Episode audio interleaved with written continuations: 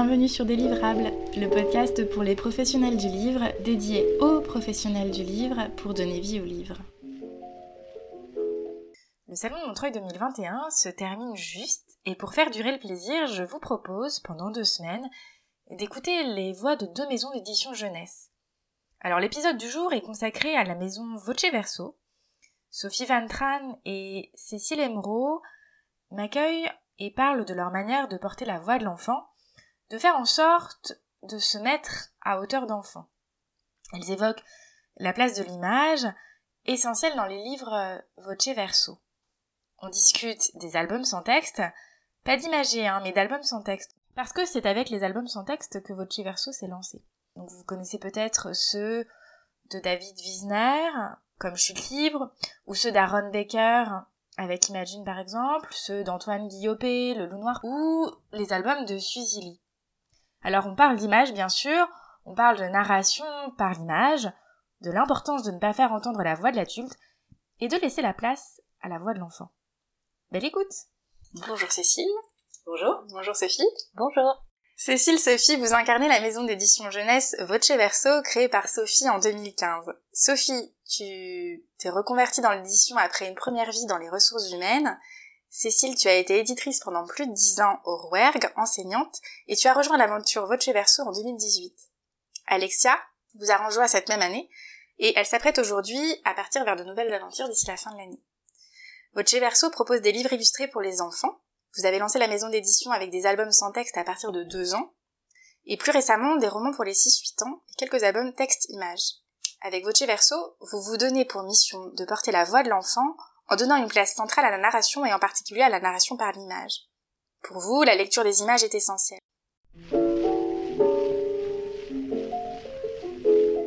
Alors j'ai envie de vous demander pourquoi avoir commencé à lancer Voce Verso, pourquoi vous avez lancé Voce Verso avec des albums sans texte? Déjà, il y a pourquoi j'ai lancé Voce Verso, ce qui va expliquer pourquoi peut-être j'ai commencé par les albums sans texte. La maison d'édition, je l'ai créée avec une première associée qui s'appelait Alexandra parce que j'avais très envie de pouvoir apporter aux enfants ce que j'avais eu moi-même à travers les livres, c'est-à-dire des ressources pour grandir, quels que soient les événements de la vie. Et euh, moi, je me suis sentie accueillie. Les, les livres, c'était mes amis. Donc ce que j'avais envie de, faire pour les enfants, c'était ça, c'était redonner ce que moi j'avais eu. Après, pourquoi les albums sans texte? Alors il y a une raison, c'est pragmatique. D'abord, c'est quand j'ai étudié le marché, c'était encore une niche où c'était possible de s'engouffrer.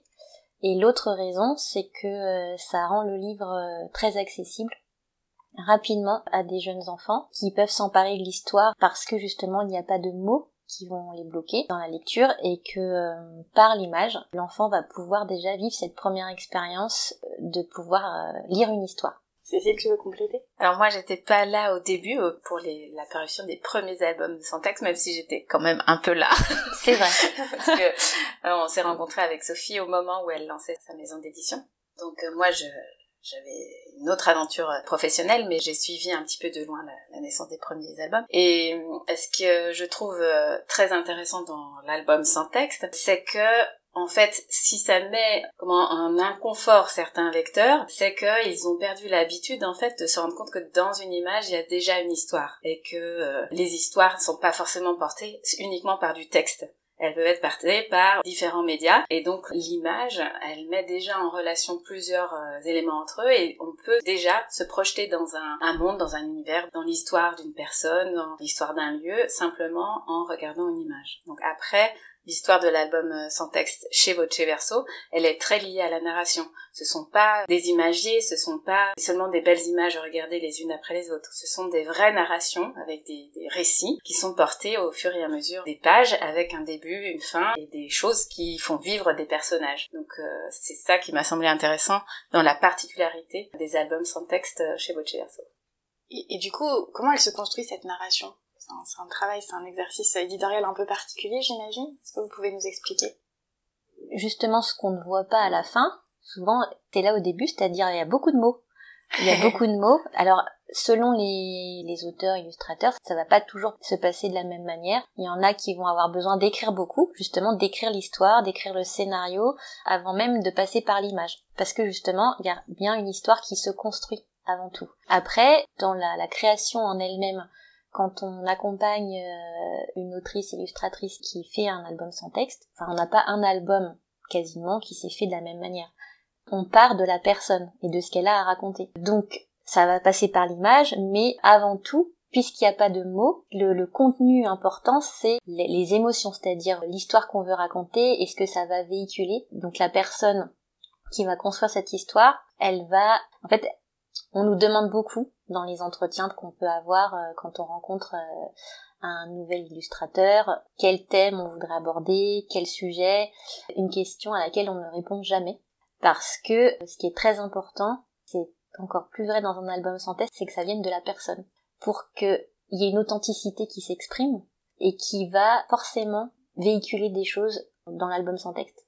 Si je comprends bien, du coup, c'est jamais vous qui commandez véritablement l'histoire, c'est ça. C'est vous, vous êtes un peu, euh, j'allais dire accoucheuse d'un texte illustrateur. C'est ça. On accompagne. Vous accompagnez, ouais. Donc, comme le disait Sophie, il y a plein de cas différents et si on veut être un peu plus rentrer un peu plus euh, pragmatiquement dans comment ça se passe, parfois on rencontre une illustratrice dont on aime beaucoup l'univers graphique je pense par exemple à Morgane Bellec euh, que, Sophie avait repéré parce qu'elle elle elle avait déjà un, univers euh, très incroyable qui faisait référence beaucoup aux rêves, euh, à Alice au pays des merveilles avec des, des animaux qui étaient aussi grands que des humains. Et déjà il y avait quelque chose qui se racontait dans son travail. Donc elles se sont rencontrées et puis Sophie a senti que Morgane elle avait envie de raconter quelque chose avec ça. Donc après ça a été un accompagnement pour savoir quelle est l'histoire qui allait surgir de toutes ces images qu'on avait vues. Et finalement, elle a refait toutes ces images, évidemment. Donc voilà, ça c'est un exemple.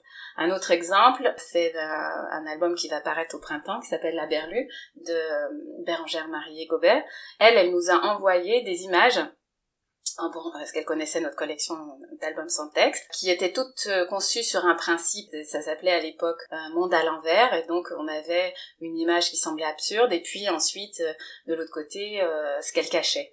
Et ça faisait comme un petit catalogue comme ça, et nous, on a, on a rencontré Bérangère, et on dit qu'on aimait beaucoup son travail, mais qu'on souhaitait en fait que tout ça raconte une histoire avec un début et une fin. Et donc elle, a, elle, elle, est repartie avec cette idée, ça a duré un petit moment, et puis finalement, très naturellement, une idée lui est venue, c'est que un enfant percevait toutes ces situations bizarres parce qu'il avait oublié ses lunettes et que du coup le monde lui apparaissait euh, complètement surprenant, bizarre, étonnant, poétique. Et puis encore, il y a d'autres euh, façons de travailler, comme par exemple avec Mathilde Magnan, et peut-être tu veux en parler Sophie, puisque c'est avec toi surtout qu'elle a travaillé. Euh, Mathilde, par exemple, elle fait partie de ces personnes qui vont avoir une idée, on va dire un fil, un fil où on sait à peu près où on va commencer et où à peu près ça va se terminer, mais au milieu, moi-même je vais découvrir.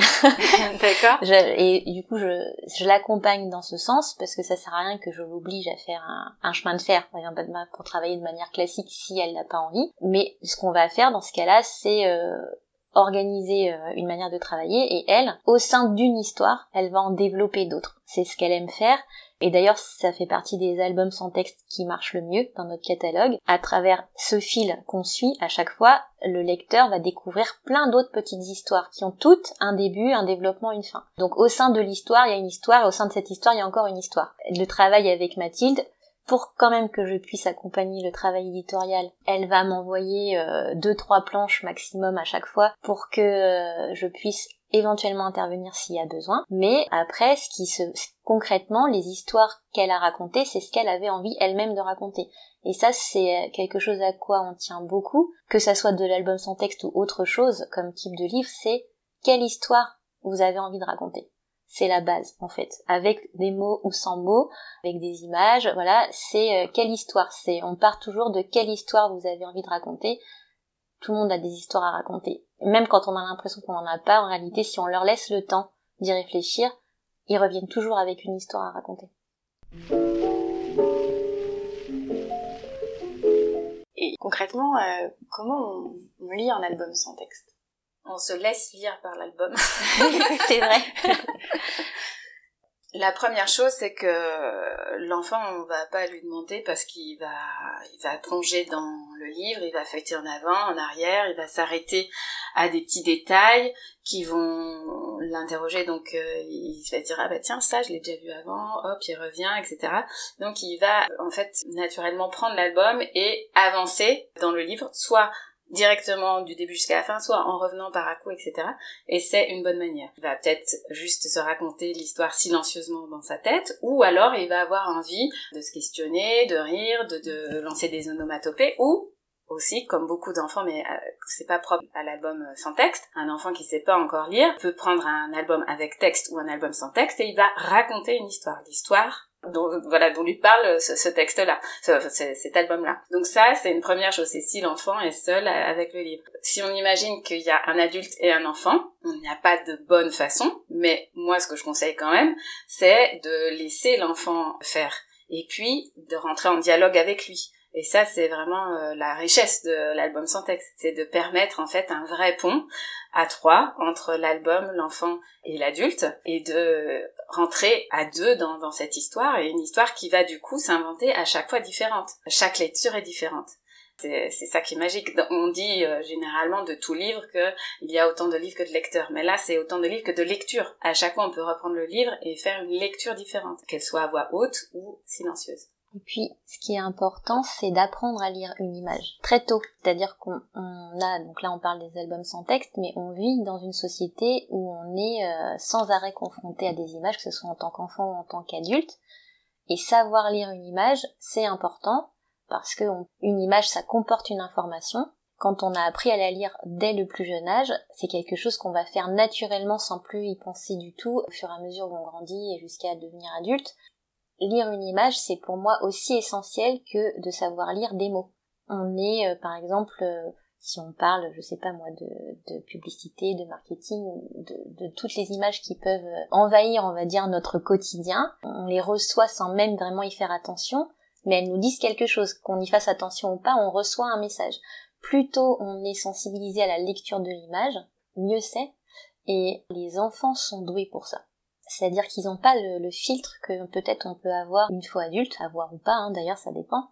Mais eux vont très vite repérer les petits détails qui sont importants dans l'album sans texte. Pour pouvoir lire l'histoire d'une page à l'autre, il va y avoir une construction de l'image qui fait que dans cette image qu'on a devant soi, une fois qu'on tourne la page, celle d'après, ça dit encore autre chose de manière cohérente. Parce que il y aura eu des détails, une construction de l'image, et ça, en fait, alors ça s'apprend et en même temps l'enfant a aussi des prédispositions à capter tout de suite ces petits détails. Je dirais même qu'en fait, avant de, rentrer dans un apprentissage formel, par exemple de la lecture, l'enfant il passe tout son temps à décoder ce qui l'entoure.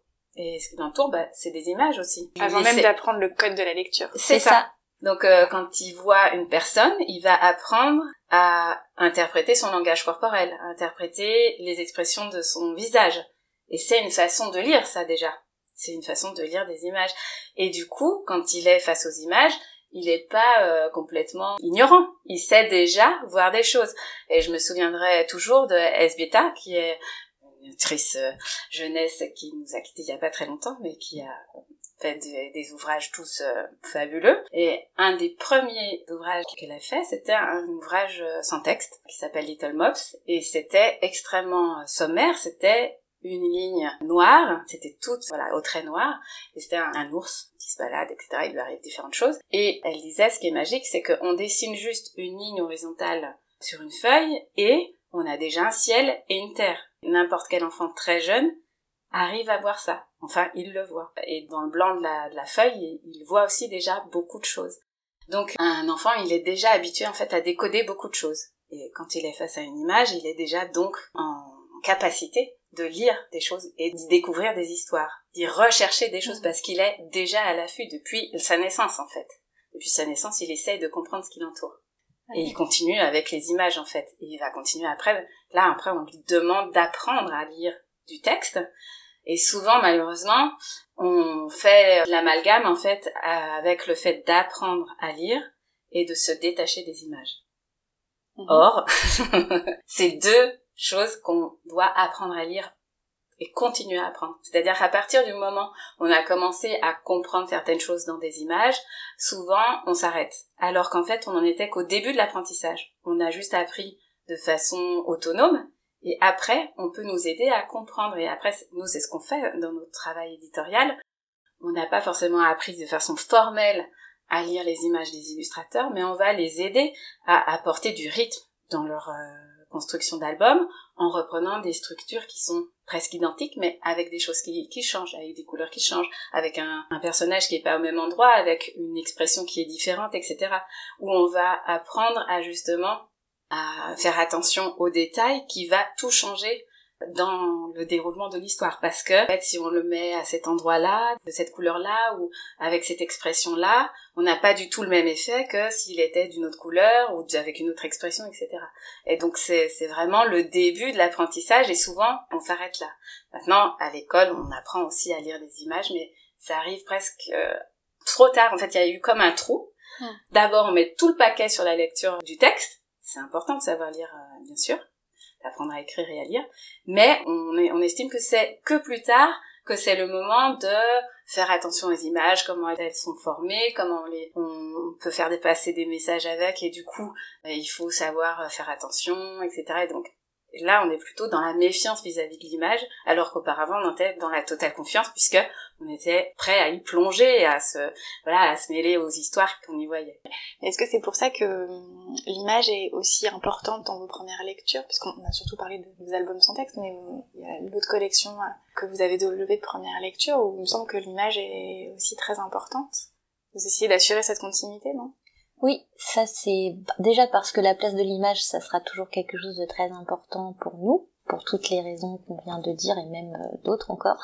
Après, c'est une collection qu'on a pensée dans la continuité des albums sans texte, de garder une présence de l'image importante pour euh, déjà donner du rythme, mais aussi pour que la transition soit douce en fait euh, de passer de l'album à des premiers romans on est avec des, des romans qui racontent de vraies histoires singulières et l'image qui va avoir un rôle certes différent de ce qui peut se faire dans l'album, mais qui va avoir une place très importante pour, par exemple, permettre à l'enfant de s'arrêter à un moment du texte sur lequel peut-être il se serait pas arrêté s'il n'y avait pas eu cette image-là. Ça va compléter, donner des informations supplémentaires et aussi tout simplement parce que une des choses qui me tient très à cœur dans l'image et dans les albums sans texte, c'est que par l'image, on va au-delà des mots. Parfois, on a beaucoup beaucoup de mots dans notre société, beaucoup de textes, mais quand on est enfant, et c'est vrai aussi d'ailleurs quand on est adulte, bah, on n'a pas toujours les mots pour le dire, ou les mots pour comprendre, et l'image va permettre d'aller au-delà de ça.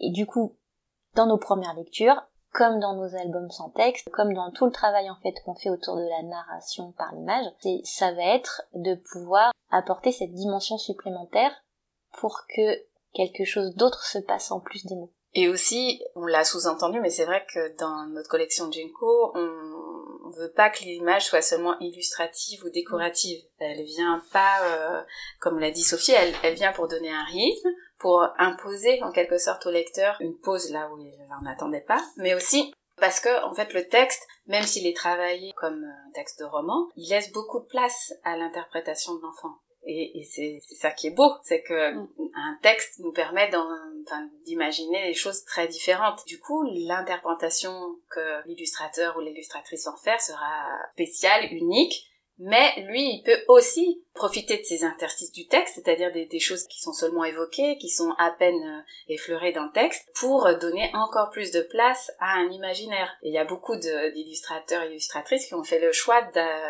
d'apporter des éléments qui n'étaient pas dans le texte du tout.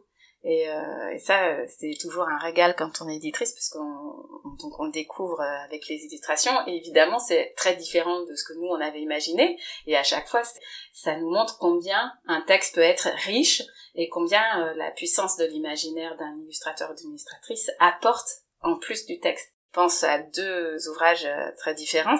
Il y en a un qui s'appelle Monstruo et Rebecca euh, Galera, euh, qui est l'illustratrice, a, donc dans Monstruo, c'est l'histoire d'une petite fille qui a peur de quelque chose qui le menace et qu'elle nomme Monstruo. Et cette petite fille est vraiment souvent accablée par sa peur et dans l'illustration, euh, l'illustratrice Rebecca a ajouté un petit oiseau qui était un peu comme sa confiance sa confiance justement, j'allais dire sa conscience, mais aussi sa confiance. Et ce petit oiseau qui lui dit mais si, sois toi-même, écoute-toi, euh, toi aussi, tu as de la force, etc. cet oiseau, il est évidemment uniquement dans l'illustration. Et euh, dans Ours et Nour, qui est un autre texte euh, où il est question d'un ours et de Nour, alors on savait un autre animal qui s'appelait Nour, et dans le texte, il n'est jamais dit à aucun moment quel est cet animal. Donc c'est la rencontre de cet ours et de cet autre animal qui chacun ont des peurs et se rencontrent à la fin du, du récit. L'autrice pensait que c'était une renarde. Moi, j'avais l'impression d'un petit animal de la forêt, mais je savais pas exactement lequel. J'aurais imaginé une belette ou je sais pas quoi. Et Florian Piget, lui, a dessiné une souris. Et c'était très surprenant. On en a discuté d'ailleurs assez longuement. L'autrice, elle était surprise mais très contente. Et finalement, donc, on a décidé qu'en effet, cette petite Nour euh, était encore plus fragile et plus touchante euh, sous la forme d'une souris. Et c'est pas ce qui avait été imaginé au départ. Donc pas du tout. L'histoire complète avec l'image prend forme euh, travail de, deux voix différentes. Exactement. Mm. Mais c'est un peu comme quand on va voir une adaptation au cinéma d'un livre. Quand on a lu un livre, on s'est fait ses propres mm. images. Souvent, on va être déçu parce que ce n'est pas les images euh, qu'on avait euh, imaginées nous, et parce qu'il y a une multitude possible de représentations par l'image des mêmes mots finalement. Donc là, par exemple, dans les exemples donnés par Cécile, il y a ce qu'avait imaginé l'autrice, ce qu'on s'était imaginé, et ce qu'a imaginé euh, l'illustrateur. C'est en ça que l'image est très puissante, parce que, c'est-à-dire que derrière les mots, bien sûr, il va y avoir une intention de raconter quelque chose, des émotions qui vont passer, et avec l'image, on se saisit encore d'autres choses. C'est presque, c'est non maîtrisé, on va dire. Même si on a Peut-être que euh, Florian, il s'est dit, moi je voudrais que ça soit une souris parce que justement, euh, il y a une, opposition euh, entre le l'ours assez imposant et la souris plus fragile. Mais ça va chercher des choses en fait qui sont et dans les inconscients et dans des choses qu'on a envie soi-même de raconter. C'est-à-dire que finalement, on prend ce texte et on prend les images de Florian. Il n'y a pas deux histoires parallèles non plus, mais ça va pas raconter mot pour mot ce qu'il y a dans le texte.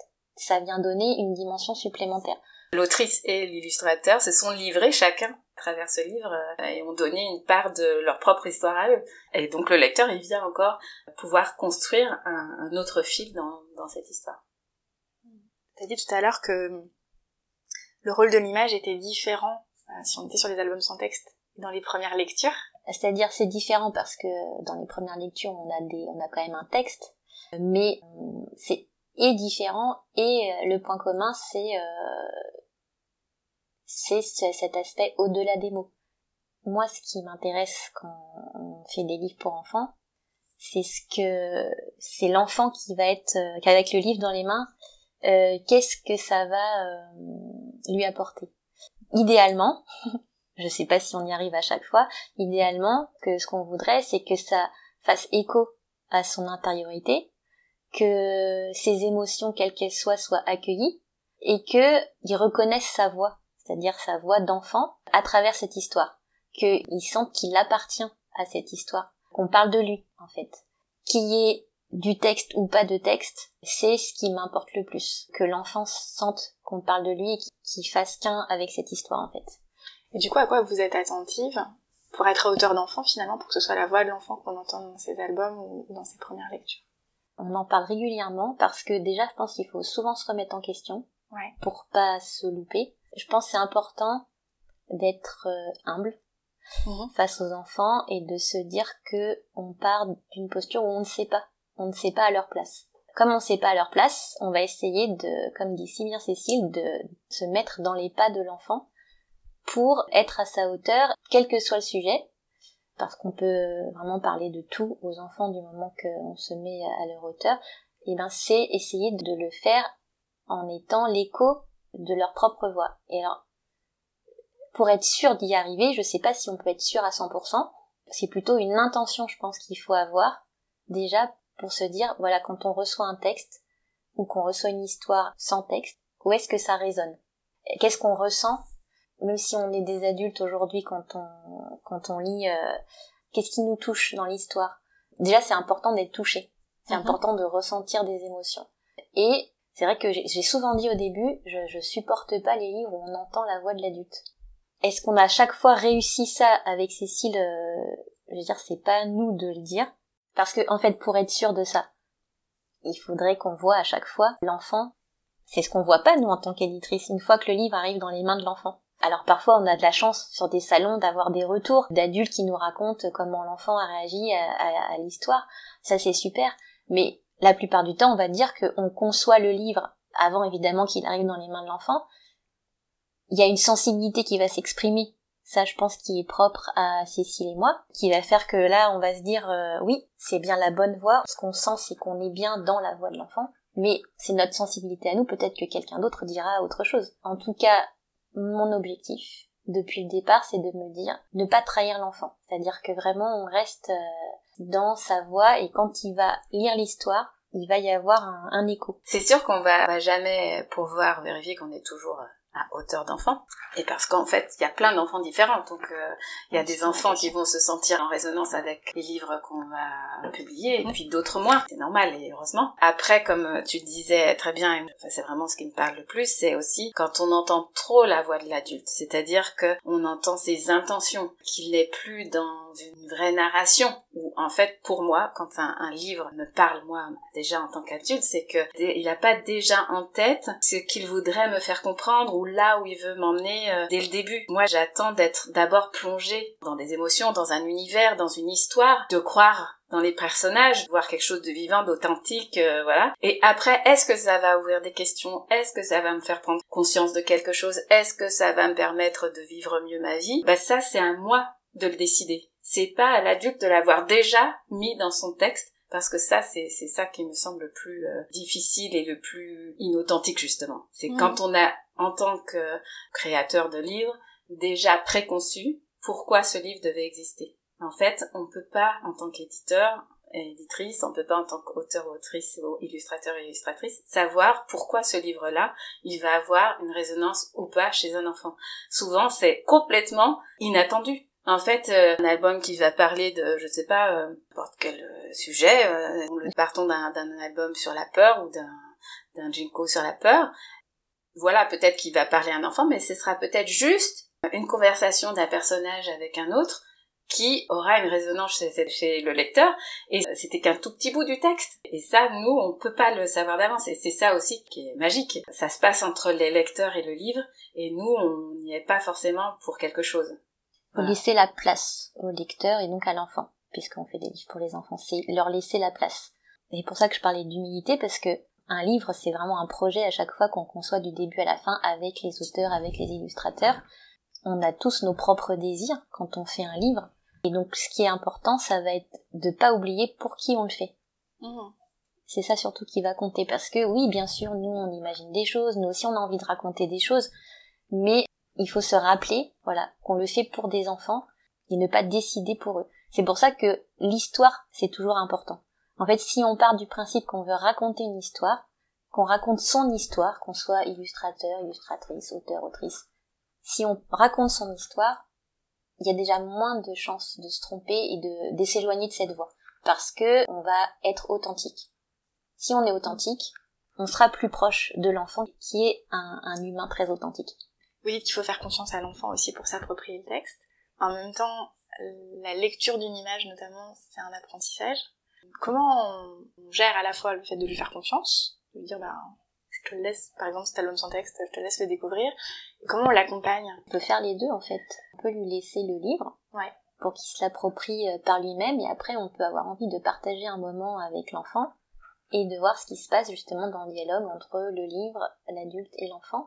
Ça, c'est quelque chose que je recommande beaucoup sur les expériences avec un album sans texte, de demander à, l'enfant de raconter l'histoire. Souvent, par exemple, sur les salons, il y a des adultes qui me disent, euh, voilà, mais comme il n'y a pas de texte, on doit inventer l'histoire, ou il n'y a pas de texte, du coup c'est difficile de raconter l'histoire. La première solution, d'ailleurs Cécile l'a dit tout à l'heure, c'est de laisser l'enfant raconter l'histoire.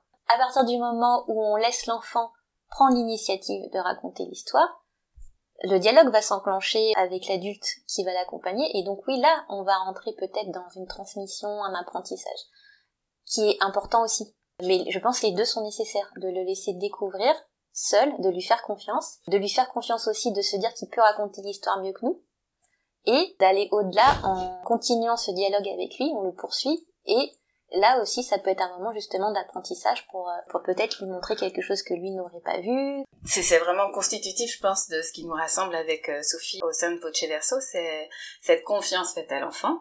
C'est l'idée que si on veut apprendre à un enfant, il faut peut-être juste apprendre nous-mêmes à écouter ce que l'enfant a envie d'apprendre en tant qu'adulte, on a très souvent l'envie de partager plein de choses. On a un album et il y a beaucoup de, personnes qui achètent des albums pour enfants qui disent mais oh, mais euh, pourquoi dire que c'est pour les enfants? C'est tellement bien. Bah c'est pas parce que c'est pour les enfants que c'est c'est trop bien. Enfin, ça peut être si bien que ça parce que c'est pour les enfants et même que nous en tant qu'adultes ça réveille des choses en nous et ça nous plaît aussi donc en fait les enfants ils ont tous envie d'apprendre mais ce qu'on a envie de leur partager ça tombe pas forcément au même moment où eux ils ont envie de l'apprendre. Donc face à l'album sans texte il y a aussi ça c'est que l'enfant il, a peut-être euh, pas tout compris ou pas compris les mêmes choses que l'adulte qui, qui le lui offre ou qui est à côté de lui. Et pourtant au moment où il le lit eh ben c'est déjà une lecture suffisante, riche et pleine d'expérience. Là, c'est toute une question de posture de l'adulte vis-à-vis de l'enfant. C'est est-ce que euh, on a besoin d'aller lui expliquer tout, etc. Mais on peut quand même, s'il a perçu quelque chose, lui montrer en plus un petit détail et il en fait ce qu'il en a envie ou pas. Et après, moi, c'est aussi mon expérience en tant qu'enseignante qui me parle, c'est que je, je pense que en tant qu'adulte, face à des enfants et avec le truchement du livre, on est en capacité de faire euh, apprendre beaucoup de choses aux enfants à partir du moment où on leur laisse d'abord la parole, où on part de ce que eux ils ont vu, ressenti, perçu, et en acceptant ça, en disant ah non non c'est pas tout à fait ça, non c'est si c'est tout à fait ça, c'est ce qu'ils ont lu, ce qu'ils ont perçu, ce qu'ils ont compris, c'est déjà tout à fait ça, et ensuite, est-ce qu'il y a euh, des choses qu'on peut euh, compléter, voilà, ajouter, complètement préciser. Exactement. Voilà, Mais ça. pas dans la correction forcément aussi à ce niveau-là, puisque c'est plus euh, oui, une couche supplémentaire de compréhension qu'il faut ajouter. Est-ce qu'il y a des ouvrages dont vous voudriez nous parler qui, qui, sont à paraître, qui s'inscrivent vraiment là-dedans ou dans une logique complémentaire, différente chez votre verso? C'est encore un peu tôt pour en parler, mais on prépare une collection qui va être vraiment dans l'ADN de Voce Verso, où la place de l'image sera tout aussi importante, euh, la narration et je dirais nos valeurs. Parce que quand on parle de tout ça depuis le début de Livre pour enfants, qu'est-ce qu'il y a derrière tout ça justement? Cécile a commencé à en parler, c'est quelle place on accorde à l'enfant dans la société, comment nous on se place en tant qu'adultes par rapport à eux, est-ce que c'est toujours nous qui avons des choses à leur apprendre ou est-ce que justement c'est pas l'inverse aussi? Et ça, je dirais que dans les projets qui sont à venir, c'est quelque chose qu'on affirmera encore plus. Et ça va se passer sous une forme où justement à nouveau la narration par le texte et la narration par l'image euh, vont se compléter. On est très excitée euh, en construisant tous ces projets. Et en fait l'idée c'est que Voce Verso grandisse avec ses lecteurs. Donc il y a des albums sans texte, il y a la collection Jinko pour euh, les enfants qui commencent déjà à lire tout seuls. Puis là on va essayer d'explorer les enfants plus âgés. Vous insistez toutes les deux sur le fait qu'il n'y a pas un enfant, mais il y a une diversité d'enfants. Vos ouvrages s'adressent à, à tous les enfants je pense qu'il faut pas viser l'idéal. ça mettrait trop de pression.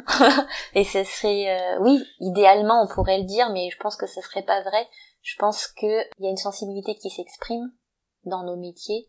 On va toucher euh, des enfants, Bien sûr qu'il va y avoir de la diversité. On l'espère, on le souhaite parce que ça nous tient à cœur de pouvoir rendre nos livres accessibles au plus d'enfants possible. Mais après, c'est sûr qu'il faut garder à l'esprit que on peut pas toucher tous les enfants. C'est-à-dire que que ce soit par les sujets qu'on aborde, la façon dont on l'aborde, les prix des livres, on peut pas se dire que un livre va être universel quand on le fait. Par contre, on peut avoir l'intention, oui, de rendre nos livres le plus accessibles possible en faisant attention euh, quand il y a du texte euh, à la typographie, qu'elle soit simple en fait, qu'elle soit suffisamment grande. Des albums sans texte par exemple vont être accessibles à une diversité d'enfants. Euh, par exemple, s'il y a des enfants qui ont des problèmes euh, avec les mots, l'album sans texte va tout de suite représenter un livre où il n'y aura pas cette difficulté. Pareil pour des enfants par exemple qui seraient sourds, à qui on peut pas raconter une histoire, en tout cas par la parole, de manière on va dire classique.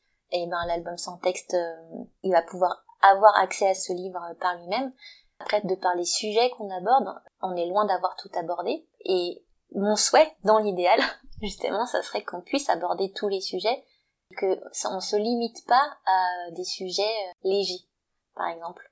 On a abordé déjà différents types de sujets, et c'est vrai qu'il peut y avoir parfois une résistance dans la littérature jeunesse à traiter de sujets plus difficiles parce que euh, c'est des enfants, qu'un livre qui va parler d'un sujet un peu triste, c'est plus difficile à offrir. Pour moi, ce qui compte dans un livre, c'est que l'enfant puisse y retrouver le monde dans lequel il vit. Après, c'est lui qui va aller choisir le livre. Quand il va être en librairie ou en bibliothèque, selon ce qu'il vit, il va choisir plus celui-là qu'un autre. Mais pour nous, je trouve que c'est important que tous les sujets, enfin un maximum de sujets soient traités, parce que le dialogue qu'un enfant entretient avec un livre, ça doit pouvoir lui parler de tout ce qui traverse. Et un enfant, comme un adulte, on vit dans la même société, donc on vit des moments euh, très joyeux comme des moments très tristes. Je vois pas pourquoi la littérature jeunesse serait exemptée de ça. Donc elle ne l'est pas parce que en fait il y a quand même des livres sur tout, mais il y a encore euh, de temps en temps cette réticence dont on entend parler qui dit ah non mais pas un livre triste pour les enfants ou pas un livre trop compliqué non plus. J'ai horreur de ça. c'est-à-dire, on peut faire confiance à l'enfant dans toute sa dimension, c'est-à-dire à son intelligence, à sa capacité à apprendre, à sa capacité à surmonter les choses, et ça veut dire que dans les livres, on peut lui parler de tout du moment qu'on pense bien à être à sa hauteur. Plus on va aborder des sujets différents, plus on va toucher cette diversité. Mais en tout cas, je pense pas qu'on pourra se dire que on va tous les livres touchent tous les enfants. Voilà, c'est pas possible ça serait manquer d'humilité, je pense de le penser. Et, en plus, je ne pense pas que ça soit un objectif à avoir parce que c'est la diversité aussi des éditeurs, la diversité de ce qui est proposé aux enfants qui va répondre à ça dans un ensemble, mais une seule personne ou une seule maison d'édition va pas répondre à l'ensemble euh, des enfants enfin déjà considérer qu'il y a qu'un enfant ce serait se tromper. Donc mm. voilà.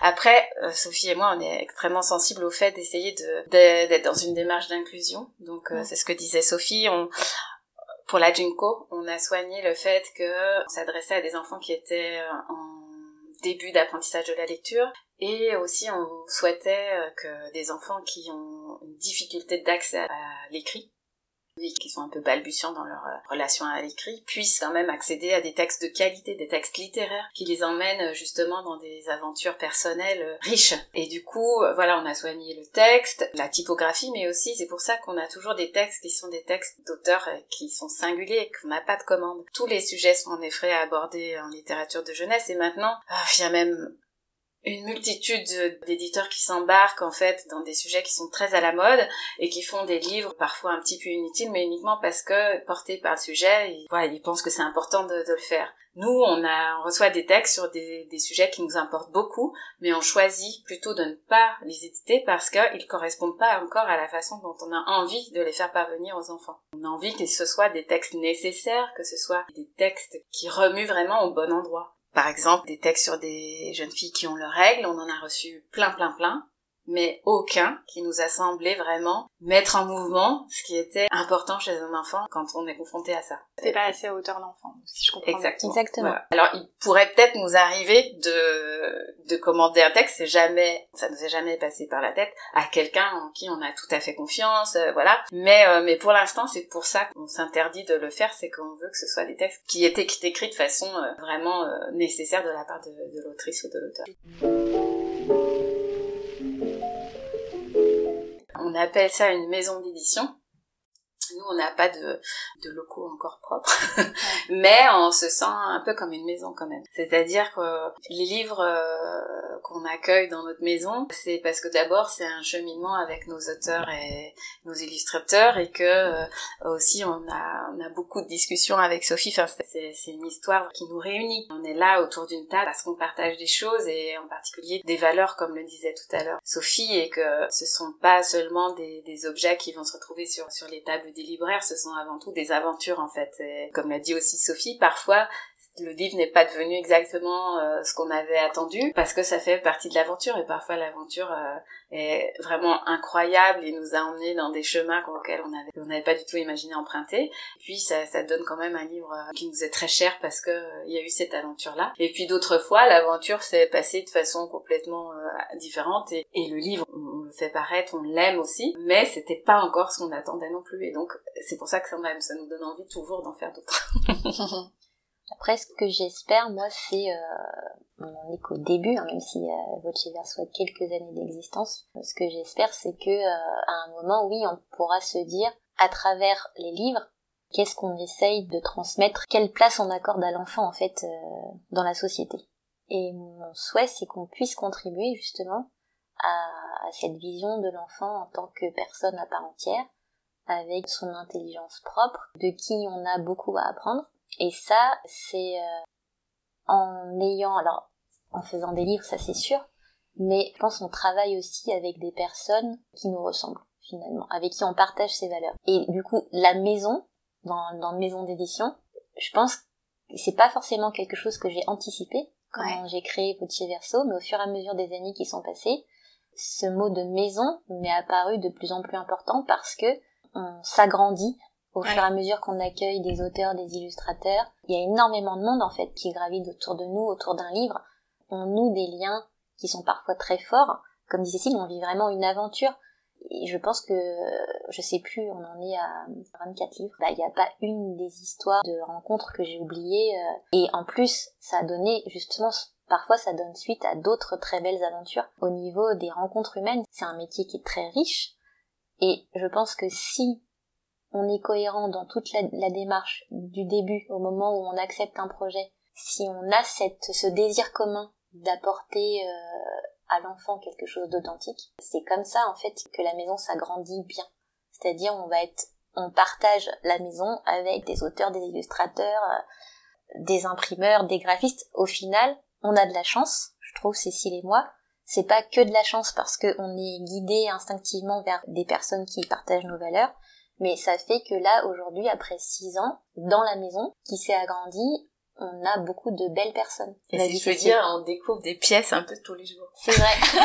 c'est vrai. Dans la maison, la maison s'agrandit. Et, la maison s'agrandit et euh, on a, ouais, on a vraiment l'impression que euh, il y a encore beaucoup d'étages. C'est une histoire à part entière aussi, hein. la vie d'une maison d'édition euh, jeunesse indépendante. On, a, on, connaît le démarrage, mais après on se fait aussi euh, surprendre par des mots, des illustrations. Je pense que c'est ce que je préfère dans ce métier, que ce soit autant par les rencontres humaines que par le travail quand on le reçoit au fur et à mesure du projet. Il y a une partie qu'on maîtrise, on va dire, dans l'accompagnement, les compétences, mais il y a toute une partie qui ne nous appartient pas, qui est dans la créativité euh, des personnes avec lesquelles on travaille. Et ça, c'est ce qui est très précieux et que j'espère qu'on emmènera euh, le plus loin possible. Mmh. Voilà. Est-ce qu'il y a un ouvrage qui vous a particulièrement marqué, que vous voudriez nous partager aujourd'hui?